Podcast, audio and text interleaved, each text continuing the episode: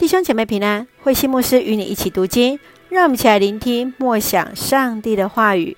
出埃及记第八章到第九章十灾的开始。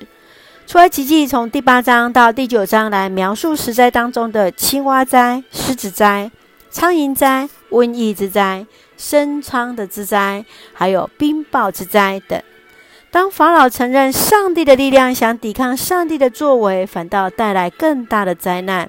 从苍蝇灾、瘟疫，还有在冰雹之灾的当中，以色列人民没有受到危害，这表明上帝已经将以色列百姓分别出来，与埃及人当中来分开。这正是为出埃及做预备的开始。让我们一起来看这段经文当中的一个默想，请我们看第八章第十五节，正像上主所说的，国王一看见青蛙都死了。心又刚硬起来，不听摩西和亚伦的话。古埃及神话当中的青蛙是关乎生产的女神赫特所化身的。面对严重的蛙灾，法老王不得不让步，却在灾难解除后，心又刚硬了。当人可以完成一件事，往往忽略了上帝的带领，甚至到尽头才肯接受主。你想？人要如何舍弃那刚愎自用的心，而来学习谦卑顺服上帝呢？接续，我们来看第八章第二十三节：“我要使我的子民和你的子民有所分别，这神迹明天就要实现。上帝要让自己的子民与埃及人有所分别，这是上帝的保护。今天的有所分别，是明白自己是属上帝的儿女。”我们当作上帝所喜悦我们的事，你认为如何在生活当中活出基督徒的生命呢？接续，请我们来看第九章第十六节：为了向你显出我的力量，我还让你活着，好让我的名声传遍天下。